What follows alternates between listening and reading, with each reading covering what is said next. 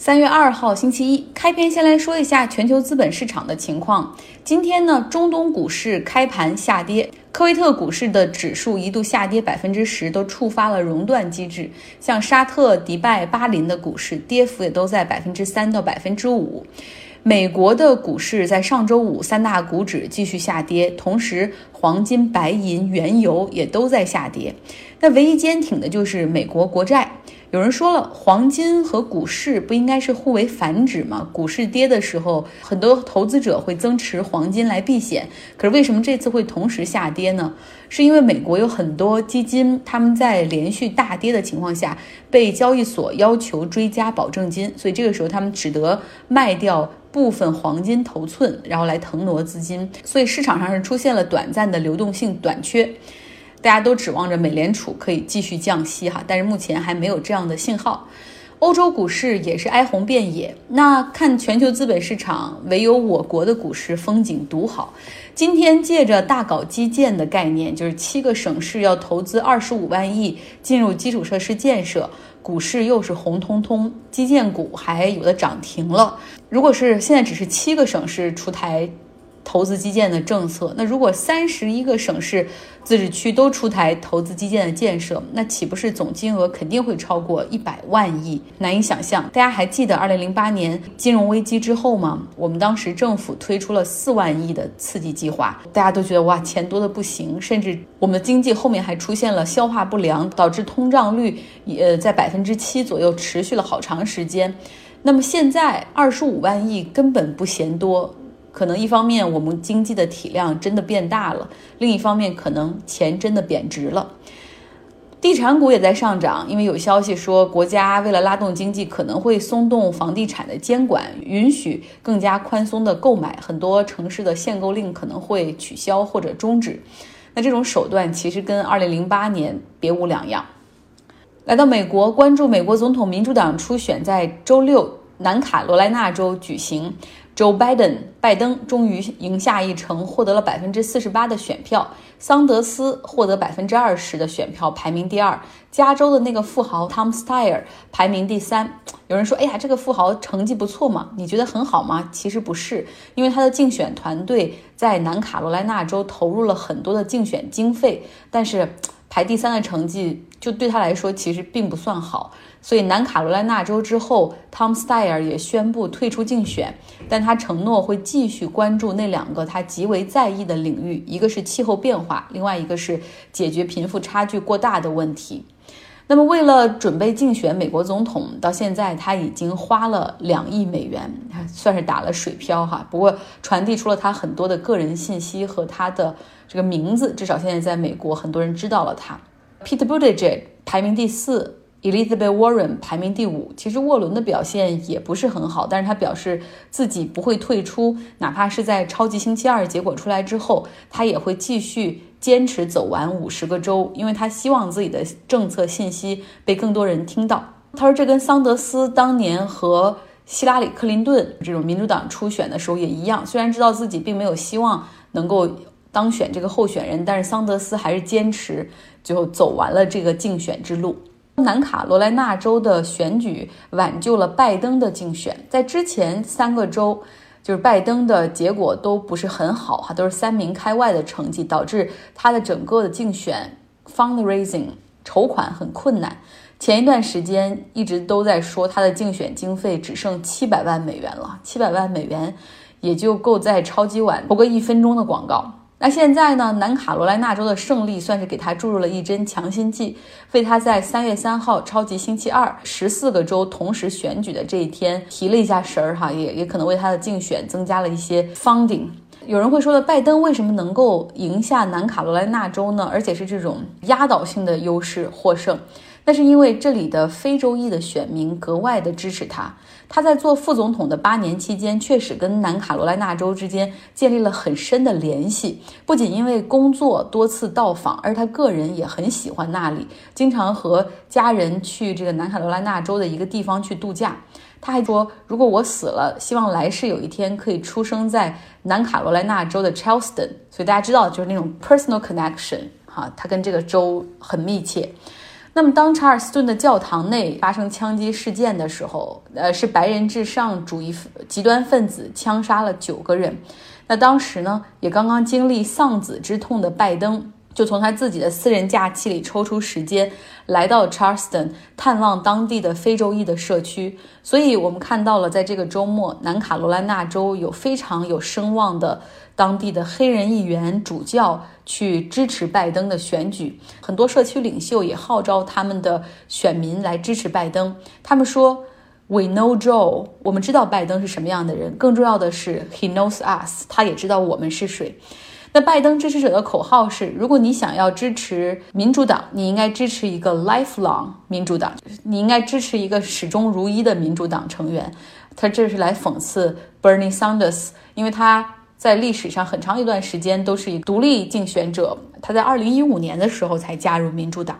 Pete b u t t i g e 宣布退选。这个印第安纳州的 South Bend 市长今年三十七岁，是一个 Open Gay，他有他自己的丈夫，他是罗德奖学金的得主，毕业于哈佛之后又在麦肯锡工作，后来参军，之后回到这个他的老家 South Bend 竞选市长。他非常聪明，而且很有个人魅力。今天晚上，他取消了前往德州参与另外两场筹款活动的计划。他回到了自己的老家，并且宣布了这个艰难的决定。在前四个州的选举中，他在第一站艾奥瓦获得了第一，但是是以微弱的优势击败了 Bernie Sanders。那他的团队现在已经提前拿到了超级星期二的一些民调结果，发现他的支持率远低于 Bernie 和拜登，所以决定提前退出，而不再等这个三月三号超级星期二了。其实呢，他越早退选，对于拜登来说越有利，因为这样的话，Moderate Democrats 的选民，就这些温和派的民主党派的选民的选票就会更集中在拜登身上。不知道如果拜登要是。最后和这个 Bernie Sanders PK，如果赢了，会不会提名这个 Peter Buttigieg 做他的副总统的候选人呢？当然，那个 Amy Klobuchar 也是一个选择。看纸牌屋看多了，或者看副总统看多了，你就知道在选举的过程中，有的时候是不同的阵营，他向对方开出一个要求你退选，然后 endorse 我，我会给你一个条件，比如许你一个部长，或者许你一个副总统来当。很快啊，就在三月三号，还会有更多的人退出选举。那么现在，大家现在都在等这个三月三号，也就是周二的超级星期二这一天，十四个州会同时举行初选。而在这一天，Bloomberg 这个大富豪，他作为竞选者，名字也会第一次出现在这十四个州的选票上。最近他也是在疯狂撒钱去铺这个竞选活动和广告。然后虽然很多词儿都很烂，但是你基本上打开网页都会看到。我这个网页上打开的是特朗普怕我，对他应该。Trump is scared of me. Yes, he should. 就是很烂的词儿。那他和特朗普呢，两个人都是纽约人，两个人的住处相隔二十个街区，都是在上东区。他们代表着纽约上流社会的两类人。那布隆伯格是白手起家的、富有绅士精神的富豪，而特朗普呢，被称为蓝领富豪，就是把自己更像是真人秀的明星的那种，没什么品味，也没什么格调。用 Bloomberg 的话说，特朗普就是那种连打高尔夫球都会作弊的人。两个人不是朋友。Bloomberg 在担任纽约市长期间，特朗普作为地产商人。然后那个时候，曾经想在九幺幺事件之后拿地进行开发。那 Bloomberg 当时希望促进当地的这个经济发展，恢复商业信心，接待了特朗普，然后希望他可以投资。结果特朗普这个人就是就没有下文了。后来呢，这因为特朗普自己的财务问也出了问题，就开始转向做电视节目，然后呢要重整自己的这个个人品牌。他后来还邀请过 Bloomberg 去参加过他的真人秀学徒。那 Bloomberg 在纽约市长第三个任期的时候，当然特朗普又出现了。他说他要把这个纽约 Bronx 码头的一个填海造陆的陆地改造成公共高尔夫球场。哇，这计划挺好的。然后城市又批准了，可是他开发了几年呢，又没有钱继续了。然后后来也没有人愿意接手这个项目，最终政府不得不用纳税人的钱去修建了这个公共高尔夫球场。有共同认识他们两个人的朋友，就是说，Bloomberg 他看到特朗普二零一六年当选总统之后，真的气个半死。他说：“这样的无耻小人也可以当美国总统吗？而我这样又有能力的正人君子才当了纽约市长。”圈内人说，Bloomberg 过去呢对竞选总统有些迟疑，但特朗普当选简直就是坚定了他的想法，要不惜一切代价来选总统。现在特朗普是当了总统了，所以他可以尽情的去嘲笑 Bloomberg。特朗普真的说话很难听，他说 Bloomberg 很矮，还不到六英尺，也就是还不到一米七左右。他还给 Bloomberg 起了个外号叫 Mini Mike，就是小 Mike。他还说这个 Bloomberg 在演讲的时候头都没办法从那个演讲台那儿露出来。在 Bloomberg 参加完第一次电视辩论之后，特朗普还说他简直就是一个彻头彻尾的只有钱的失败者，然后也不会辩论，没有钱他就一点曝光率都拿不到的。对于 Bloomberg 来说，很希望能够赢得民主党的初选，去跟特朗普 PK 一下。真的两个人的个人恩怨也很深了。现在。上周五的节目中说到，土耳其在叙利亚的战场吃了亏，他们有三十三名士兵被叙利亚政府军和俄罗斯用武力炸死。他们开始向北约求助，但是呢，北约并没有给出什么明确的答复。哈，一是不希望和俄罗斯发生正面冲突，二也是希望给土耳其上一课，让他们听从北约的指挥，因为他们这土耳其之前是违背北约的命令，自己私自采购了俄罗斯的武器。好，这个北约你让我难看哈，我也不会让你好过。这就是土耳其总统埃尔多安现在想的。他手上也有他的武器，那就是叙利亚难民。于是他在周末的时候对欧盟喊话说：“哎呀，因为我们土耳其太难应付叙利亚的难民了，这个压力太大了。我们这三百万难民，哎呀，没有办法了，无力支撑和管辖。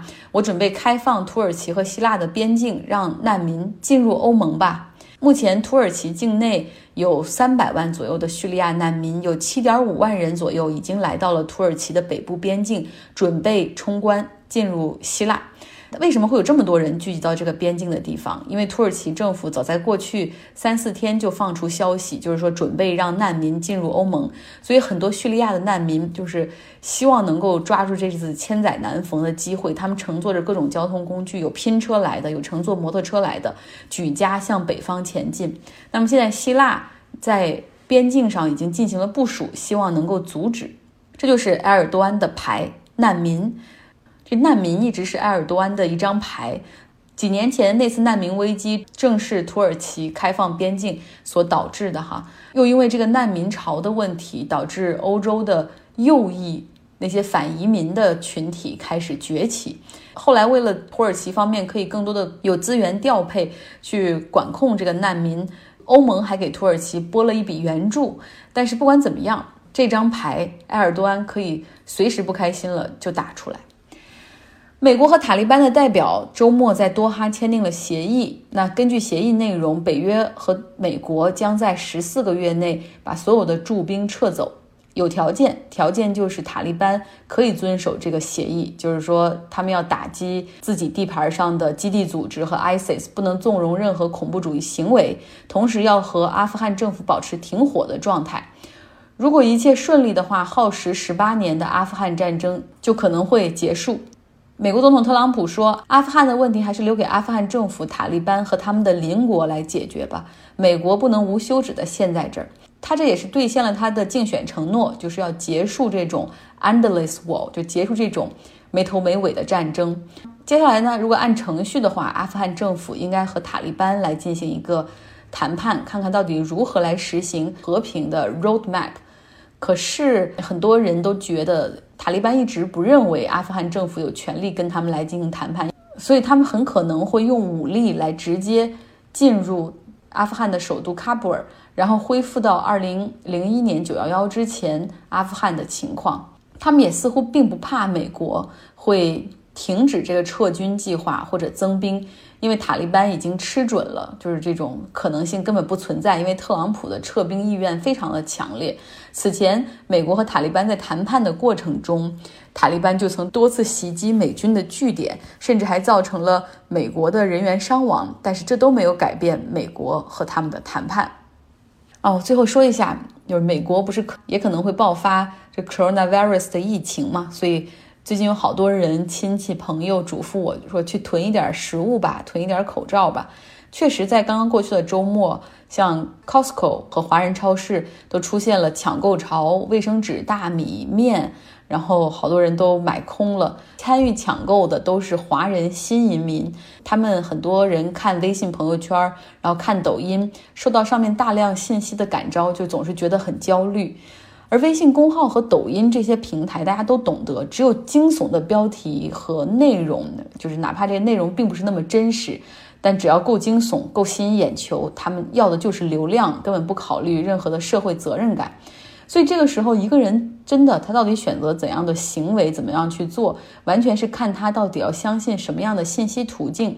如果他依赖微信公众号和抖音上面的内容，那他肯定会去抢购的。甚至还有一些微国内的微信公众号说：“哦，美美国人开始囤枪和子弹了。”我是表示很无语哈。而还有一部分人呢，像我们就相信，比如说主流媒体上的。报道，我们能看到大街上其他人的行为，一切照常。看不懂中文、没有微信的美国人，生活还是照常的节奏：上班、上学、吃饭、跑步、去超市买东西、为周末的聚会，然后爬山，在户外享受生活、喝咖啡、晒太阳。其实我觉得，比病毒本身和疫情本身更让人烦恼的，或者是更扰乱社会秩序的，是恐慌。所以也希望大家每天可以减少一些看手机的时间。所以不论是那些所谓的文章，还是短视频，对于提高生活质量和幸福感，包括增加知识储备，真的没有一点帮助。它只是简单的杀掉你时间的方式。好了，今天的节目就是这样，祝大家有一个愉快的一周。